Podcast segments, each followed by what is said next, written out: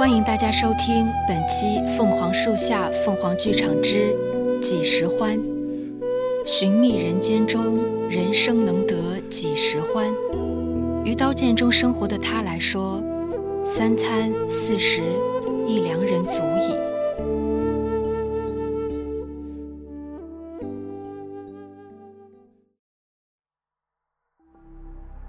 北宋十年。西岐发动军队突袭北宋边界的西州城，镇边将军崔泽远奉旨率领十万军马攻退西岐军。此战耗时半月，伤亡惨重，崔将军战时受伤坠马，在遍地尸骸中却怎么也找不见他的踪影。不久，西周下了一场大雪，白雪覆盖了遍地鲜血的战场，世人皆道崔将军战死沙场。尸骨无存。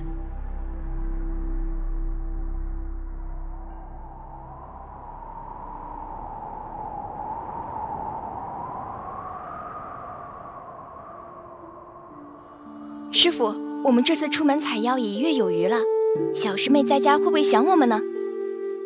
她呀，等会儿一见到我们，指定会埋怨我们出去了这么久。那我们可得走快点儿，别让她又等久了。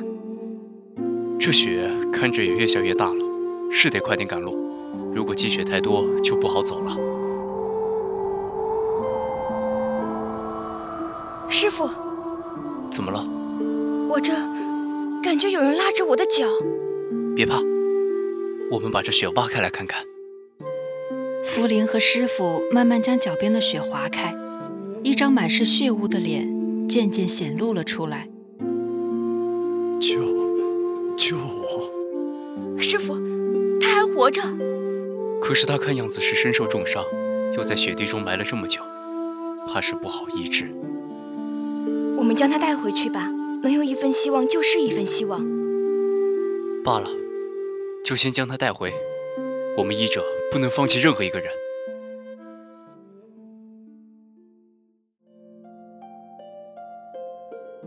师徒二人将崔泽远从雪地中拉起，到城中寻了一辆破旧的推车，晃晃悠悠的往城东巷子尾的一家医馆走去。金银花九钱，连翘九钱，桔梗六钱。阿福，这是做什么呢？这么入迷，连铃铛响了都不知道。师姐，师傅，你们回来啦！哼，离开了这么久，还知道回来呀？福儿，刚刚药材抓到哪儿了？再说话可就要弄混了。才不会呢！我在师傅离开的这些天也进步了很多了，师傅就会取笑福儿。果真和我们想的一样，还是那个小孩子脾气。师姐，怎么你也说我？哎，算了算了，不多说了。我和师傅在路上遇见个受伤的人，得快些医治呢，先送去内院吧。不错，灵儿，你带着他前去内院安置，我挑选一些草药过去。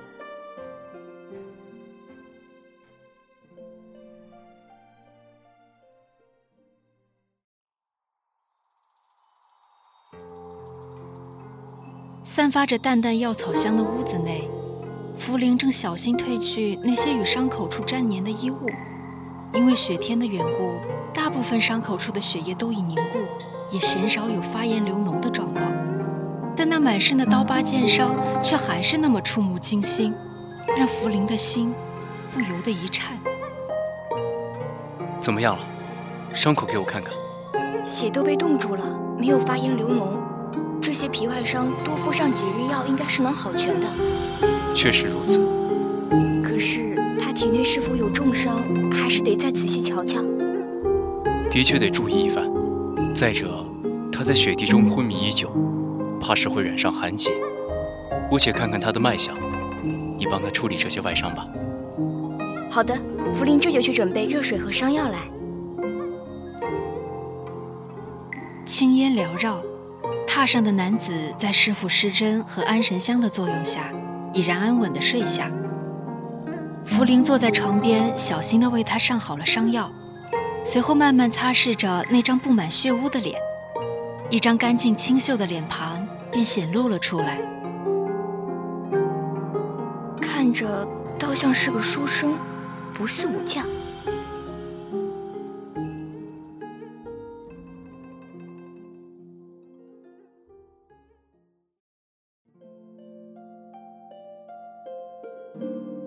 福林走出房间，抬头望向挂着明月的夜空，长长的舒了一口气，一颗悬着的心终于放了下来，向院子一旁煎药的棚屋走去。阿福，阿福，啊，师姐，困了吧？这汤药换我来看着吧，你快回房休息。可是师姐也一直没休息呢。我不困，你呀。等会儿要是因为睡着了没看住这药，岂不是还要再等一次？嗯，好吧，那师姐要是累了，记得喊我，不要累坏了自己。好啦，快去睡吧。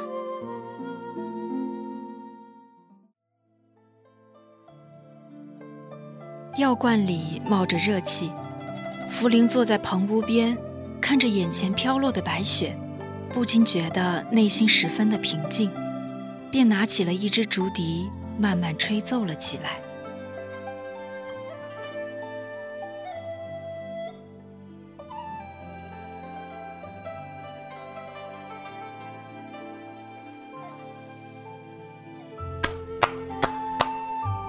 姑娘吹奏的笛音真美，怕是我的笛音惊扰了公子，打扰您的好梦了。并非是姑娘的笛音惊扰，我只是醒了，顺着笛音找来。既是如此，公子受伤未愈，怎也不披件厚衣裳出来呢？可别再受了寒气。无事，我的身子也并没那么弱。就算之前身子强，如今因伤有损，你快些回到屋内躺下，这汤药马上就好了。等会儿我送过去。还是我也一起在此候着吧。你快些回去，这身子也算是我救的，我可不许他又出什么问题。罢了罢了，那我就在房间等着姑娘的汤药了。崔泽远顶着飘雪漫步走回，到房门前时，突然回过头看向棚屋的方向，那是白雪黑夜中散发着亮堂烛光和氤氲热气的地方。那位执着的姑娘正手拿蒲扇，轻轻地扇着那盅为她而煎的药。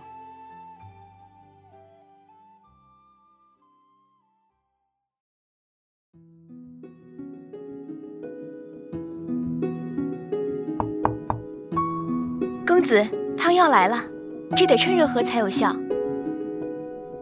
多谢姑娘了，如此麻烦实在是过意不去。行医救人本就是我们的责任，说不上麻烦。不知如何称呼姑娘？这里又是何处？茯苓，茯苓是我的名字。这里是西周城内的一个医馆，公子又是如何称呼？是从何处来的将士？泽月是我的名字。姑娘唤我阿远即可。我是镇边军中的。我自入城之后，对正边军和西岐军的一战一律有耳闻。虽是成功击退，却也伤亡惨重。不过你倒是命大，能死里逃生。死里逃生又如何？怕是我战死的消息早已传回了家中。这可怎么办？你这还未痊愈，不能赶路。要不你书信一封送回家中？还是算了，如此一来怕会惊动许多，还是等几日后伤好，我再自行前往。你若有想法，便按你的想法来。这汤药也就喝完了，你现在躺下休息，我也就回房了。茯苓姑娘，快回房休息吧，我会自己注意休养的。崔泽远并未告诉茯苓他姓崔，毕竟若是本应战死沙场的镇边将军突然出现在众人眼前，怕是会引起一片混乱。他觉得隐瞒下来也好，这样也可以省下许多的繁文缛节，当个简单的普通人。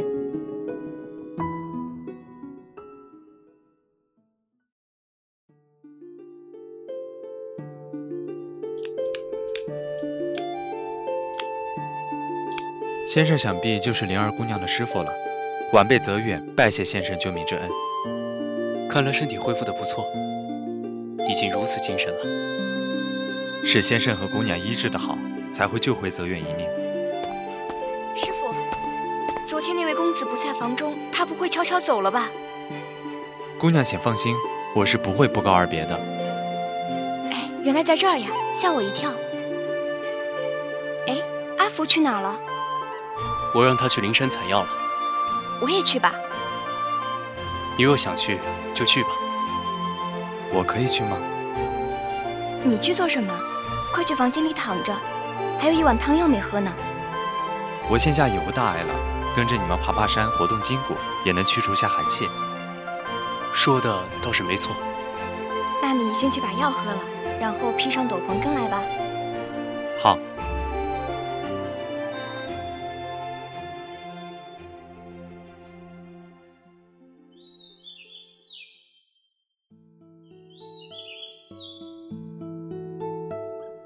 灵山位于西州城的东郊，风景秀美，草木繁盛，因此常常会长出些稀有的草药。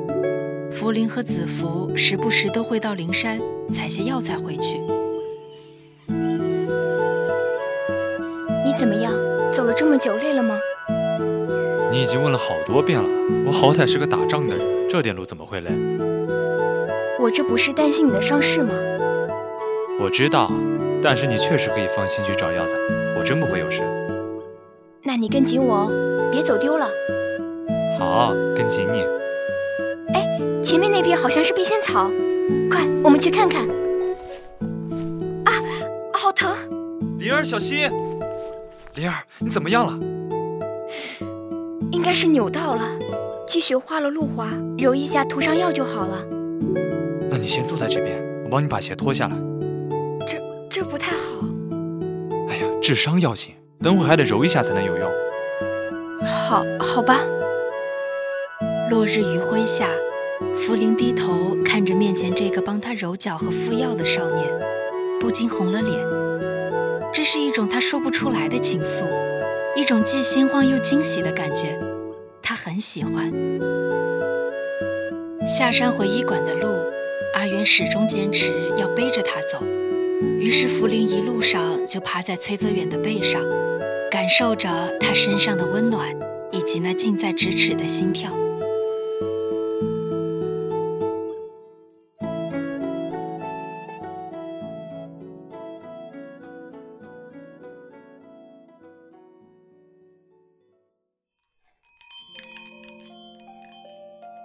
师傅，肯定是师姐他们回来了。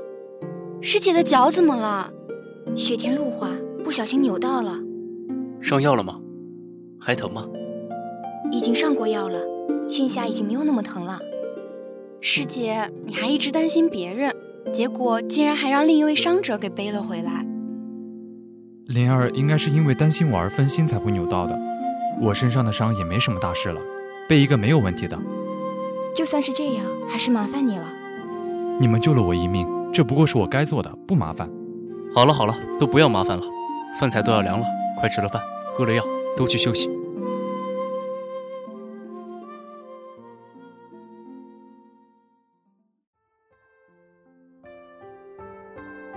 夜色已深，可茯苓却清醒的睡不着。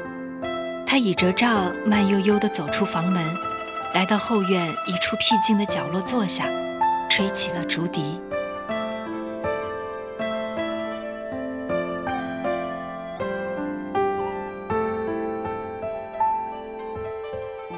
你扭伤了脚，怎么还半夜一个人出来？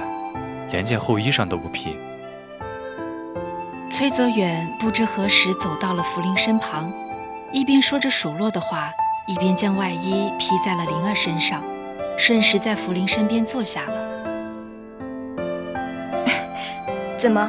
你是把昨天我跟你说的话还给我了？是你自己脚受了伤还乱跑。我只是想出来散散心。怎么了？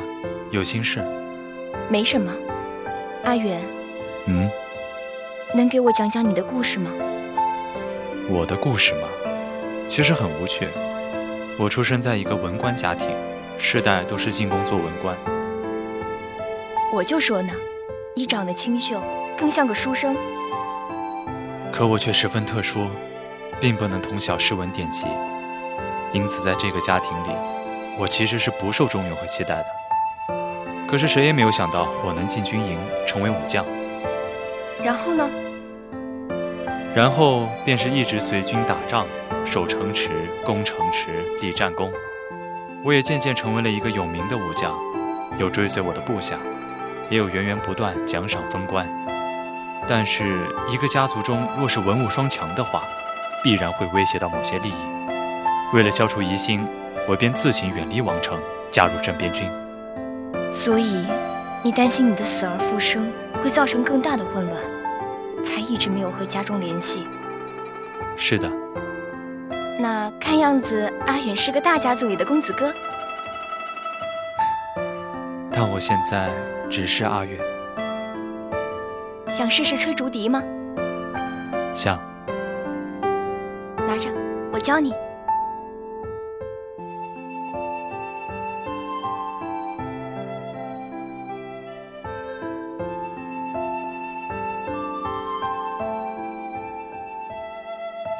寂静雪夜里，悠悠笛音中，虽未有再多的言语，却能隐约感受到两人之间逐渐改变的情愫，那种淡淡的、未能言明的情感。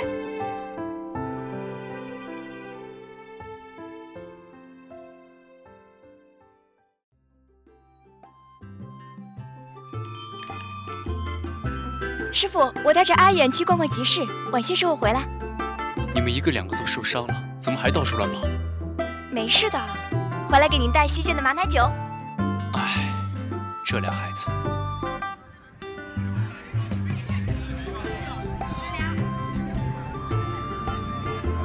京城的集市是不是比这儿华美许多？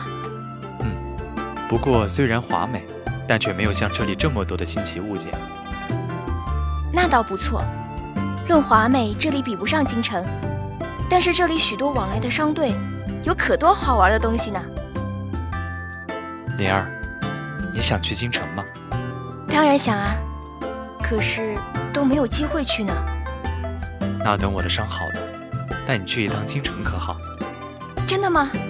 那我想你的伤现在就好，我们就可以立马启程。你呀，开玩笑的嘛。走，我们去前面给师傅买马奶酒。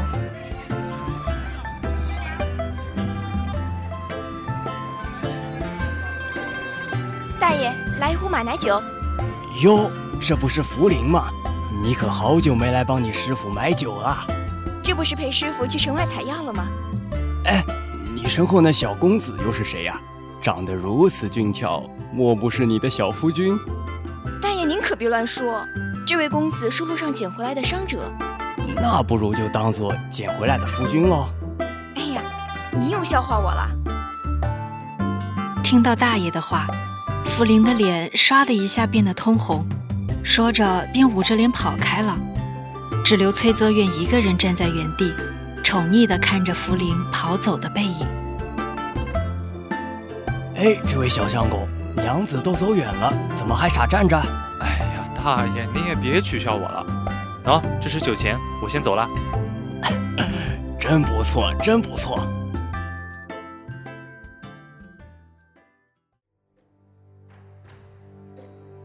福林自顾自地跑出一段路后，才忽然想起阿远还被落在原地，正准备转头往回走的时候，突然传来一阵躁动。唉，镇边将军一死，都没人管那些寇贼。快走吧，保住性命要紧。寇贼，不好！阿远，阿远！灵儿，我在这儿，怎么了？寇贼入城，我们得快点赶回去。竟然有寇贼！崔泽远不敢相信，曾经重兵把守的西州城，如今竟然都有寇贼入城。可是躁动的声响就在耳边，崔泽远也不得不相信。他迅速拉起福林的手，往寇贼的反方向逃去。好疼！灵儿，福林昨日扭伤的脚，因为奔跑更加的疼痛。眼看身后的马逐渐追了上来。他用力将阿远推向前方，马匹上的寇贼见状，挥起了长刀，砍伤了福林。被推向前的崔泽远一回头，看到的便是被砍伤倒地的茯苓。当那寇贼准备再次挥刀之时，他一把夺过长刀，将那寇贼砍倒在地。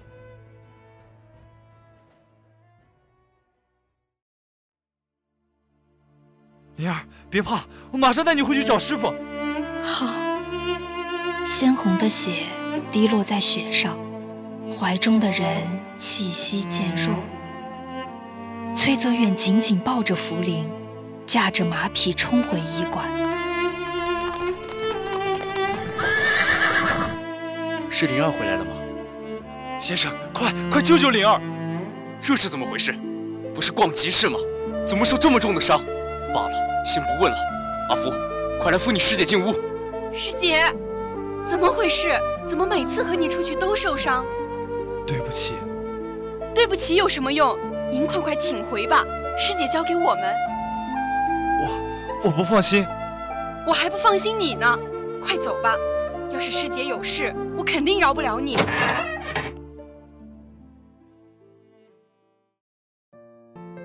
自那以后，医馆便再没有开门，崔泽远也再没有听到过茯苓的消息。他拾起了镇边将军的身份，肃清了寇贼，却每每在登上城墙之时想起茯苓，吹起那熟悉的竹笛。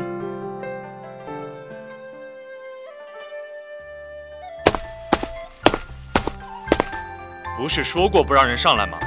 我只是想来问问，当初的京城之约，可还算数？灵儿，真的是你？好啊，你不仅隐瞒你崔将军的身份，现在还不认识我了？没有，对不起，我不是故意隐瞒的。要是早知道你这么厉害，我就不替你挡刀了，可疼死我了。现在还疼吗？不疼了。所以，当初的约定还算数吗？算。当然算，我要带你去京城，带你逛集市，给你买好多好多东西。好。风吹过，黄沙满天，西周城墙上，崔泽远紧紧抱住茯苓，他不想再放手，也不愿再失去茯苓一次。这一次，他要用崔泽远的身份来认识他，保护好他。在这漫漫余生中，三餐四食，一良人足矣。